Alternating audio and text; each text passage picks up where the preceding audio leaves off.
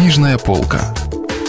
Читаем разумное, доброе, вечное. Радио «Комсомольская правда». Василий Аксенов. Остров Крым. У микрофона Кирилл Кальян. Продолжение.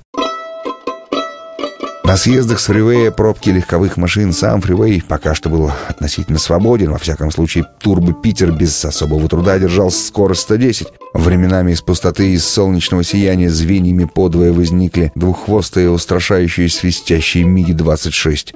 Они проходили над эстакадой и растворялись в голубизне. Где-то вдалеке, южнее, кажется, в районе Баксана или Тандаира, в небе висело темное авиаоблако. Там, по всей вероятности, шла высадка парашютного десанта. Вдруг во время очередного пролета реактивного патруля произошла серьезная неприятность. Ведомый МиГ задел крылом один из висящих над скоплением танков вертолетов вертолетов.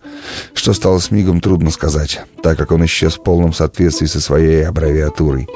Геликоптер же...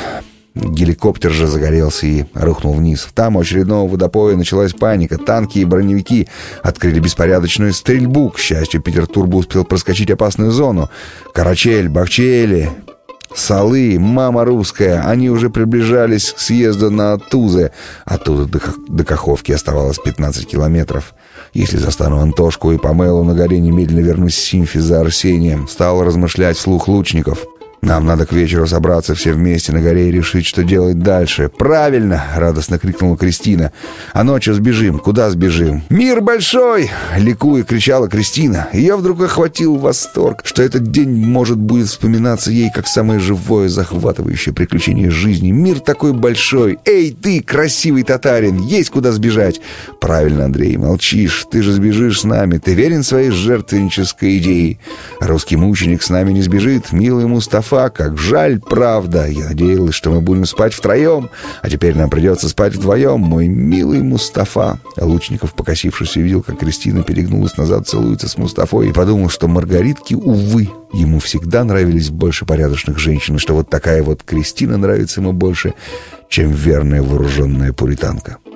В этот момент на приборной доске загорелся красный глазок, бензина осталось 5 литров. Они только что проскочили городок Мама Русская, но в полукилометре от городка был сравнительно свободный съезд к отелю, прилепившемуся на крутом склоне горы. И там, недалеко от отеля, яркие постройки каких-то шопов и кафе, и бензостанция «Эко», правда, забитая автомашинами. Придется заправиться здесь, сказал Лучников. Зальем полный бак и канистру. Кто знает, когда еще удастся и удастся ли заправиться вообще. Небывалое явление. Очередь на бензозаправочной станции забавляла всех участников очереди. Все улыбались друг другу и разводили руками. Что, мол, поделаешь, историческое событие. В такой день и в очереди можно постоять. Машина Лучникова оказалась в третьем десятке. Кристина, неожиданно развеселившаяся и даже какая-то лихая, отпустила мальчика в кафе выпить, а сама села за руль. Такое великодушие. Да-да, джентльмены, новый век, женщина, предвкушая любовь, угождает мужчинам. Лучников оглянулся уже от дверей кафе, уже не начинается ли у нее снова истерика? Нет, как будто все в порядке, мисс Паралей. Кто, кстати, сам этот господин Петрушка? Он никогда не спрашивал ее об этом. Спокойно сидела в кресле водителя. Ее очень милые каштановые волосы были разбросаны по плечам.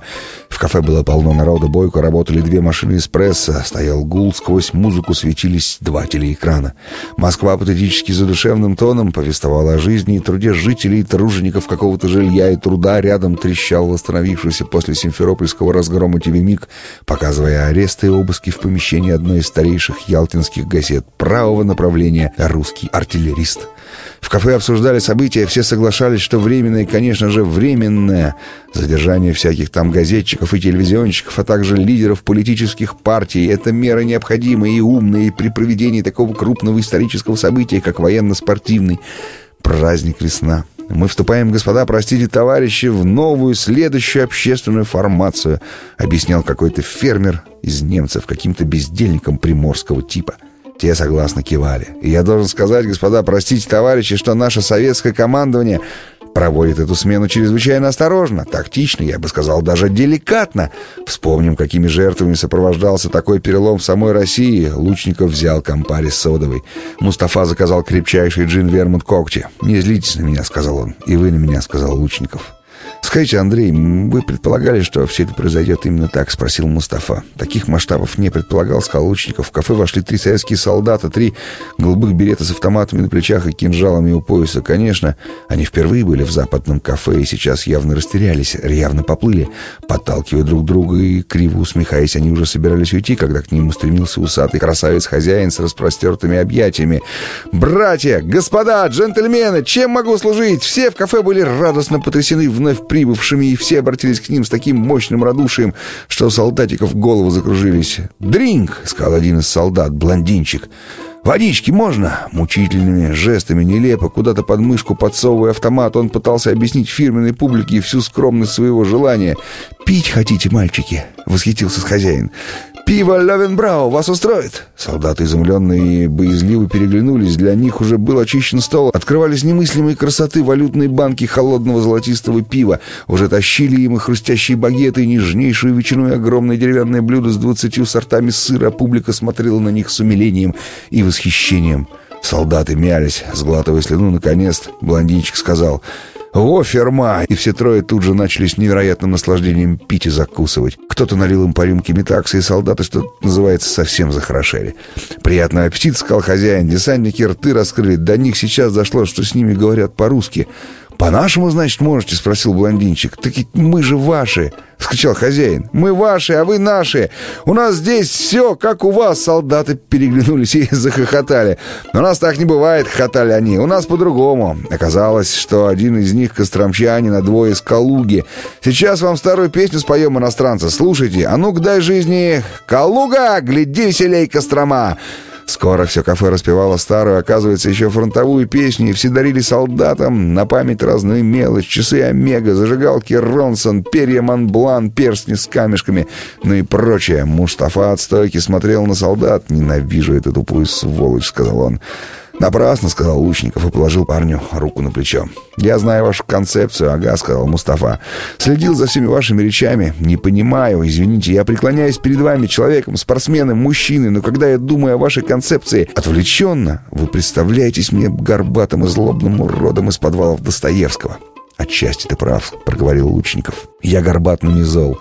Послушай, Мустафа, какого-то рода. Ахмед Гирей небрежно бросил юноша. Вот тогда же. Гордый хан Ахмед Гирей, явился Лучников. «Вся наша гордость в прошлом», — сказал Мустафа. «Отец биржевой спекулянт. Ему повезло, сейчас он в Афинах. Впрочем, как считаете, может ему вернуться, может станет секретарем райкома. Есть же прецеденты. Принц Суфану Вонг Вдруг он оборвал свою саркастическую речь и стал смотреть за плечо Лучникова. Тот обернулся, дверь в кафе медленно открывалась, но за ней не было никого. За ней было солнце ветер, и беда.